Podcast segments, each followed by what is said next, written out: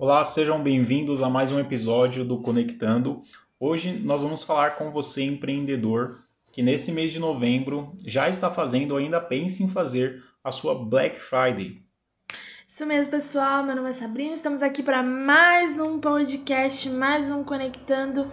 E chegamos a tão aguardado momento que nós vamos falar é, da Black Friday de uma perspectiva totalmente diferente do que você está acostumado.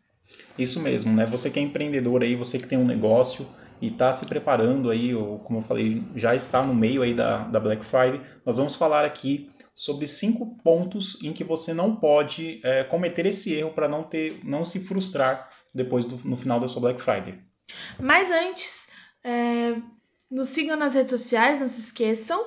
É, sigam o Anderson Conecta Pimentas, sigam a SB Produções Digitais, sigam a Sassá e acompanhem todos os conteúdos, tanto os meus quanto os do Anderson da Conecta Pimentas, que, estão, que também são ricos em informações. Isso mesmo. E não esqueça de ouvir os outros episódios se você é novo por aqui. Né? Nós já temos uma, uma série de episódios aqui, tanto no Spotify quanto em todas as outras plataformas de podcast. Não esqueça de dar play aí também depois nos outros episódios.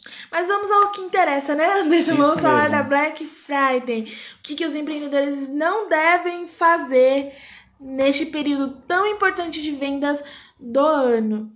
Como surgiu a Black Friday? Só para a gente sintetizar, a Black Friday ela surgiu nos Estados Unidos em um período onde as pessoas começavam a fazer promoções para que elas pudessem, num tempo que não tem tantos feriados específicos, vender. E aí, por isso, criou-se a Black Friday para que no mês de novembro, final do ano, onde não tem tanta sazonalidade de vendas como Dia das Mães, como Dia dos Pais, Dia das Crianças, pudesse ter um volume maior de vendas e as pessoas pudessem adquirir mais produtos e serviços. Então a Black Friday ela foi criada dessa maneira. É, segundo as pesquisas da Nielsen, 47% das vendas online é, cresceram no Brasil. E por que, que é importante enfatizar esses tipos de dados para vocês? Porque a Black Friday ela trabalha justamente com o aumento das vendas.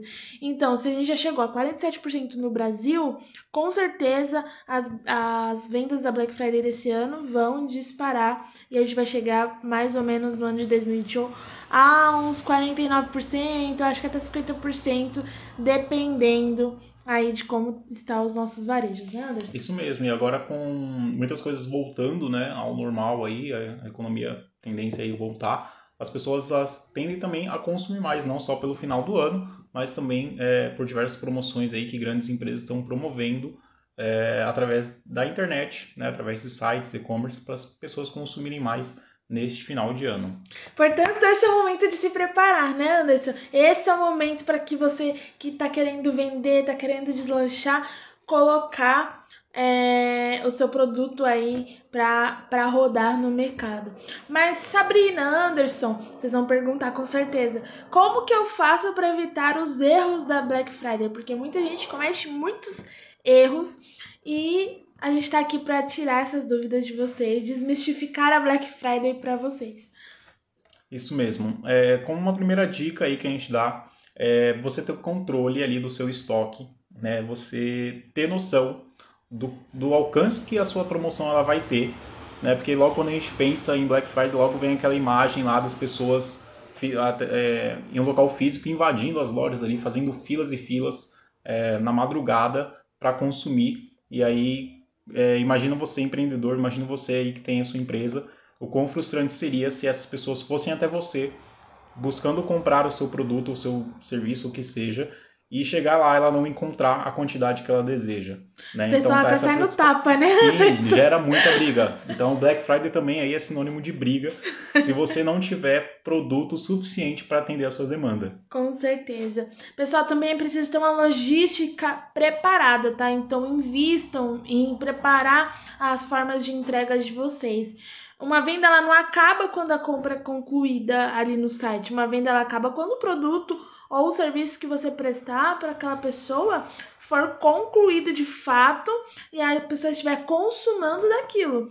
Então tomem cuidado com as entregas, tomem cuidado com essa questão de transportadora se você ter, terceiriza esse tipo de, de trabalho dentro da sua empresa. É, invista sempre em entregas não só por transportadora, mas por correio, por outros tipos de, de canais, é importante. Isso mesmo, tenha sempre ali em mente o plano A e o plano B. Né? Porque lembre-se, o seu consumidor ele quer receber aquele produto o quanto antes e não no próximo carnaval. Né? Então fique atento aí à sua logística e tenha é, o seu planejamento ali para que você consiga entregar tudo que você vender ali no prazo estabelecido, já divulgado ali no seu site, no seu e-commerce, na hora do fechamento, na hora da compra. Uh, um outro problema aí que as, muitas empresas elas cometem também é, é, sobre o atendimento. O atendimento também faz parte da logística, mas também o atendimento ali, de repente, presencial, se você vai vender fisicamente. Né? Então, as pessoas elas têm que se preocupar ali com o volume. Então, você tem que ter uma equipe ali é, treinada para fazer esse atendimento com as pessoas. Isso mesmo, Anderson. É muito importante, pessoal, vocês investirem no atendimento, tanto presencial quanto online também, porque as pessoas querem ser bem tratadas, as pessoas precisam, de repente, é, que suas dores, como a gente falou em alguns podcasts já anteriores e no anterior, é, essas dores sejam realmente sanadas, que elas consigam encontrar a solução para aquilo que elas procuram. Então, foquem no atendimento.